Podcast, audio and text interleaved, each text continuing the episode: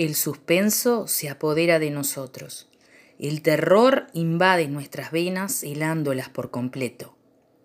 Les presentamos algunas historias atrapantes, terroríficas, espeluznantes, que los dejarán atónitos del miedo.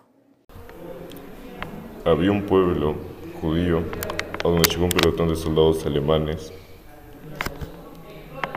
que secuestraban gente en la noche y los llevaban a una casa que estaba ubicada en un laboratorio y un lugar a donde los metían, un calabozo.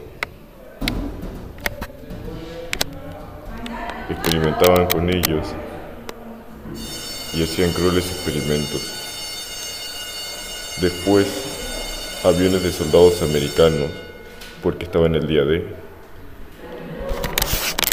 volaron por encima y se saltaron varios soldados, pero los recibieron con fuego de antiaéreo.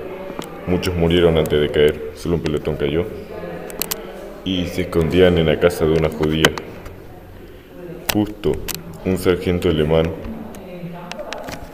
entró a la casa de la judía para aprovecharse de ella y ellos lo torturaron, los americanos, y logró escaparse. Los americanos esperaban a la noche y atacaron la casa. Cuando se metieron, hacían muy crueles experimentos y había gente abierta, tubos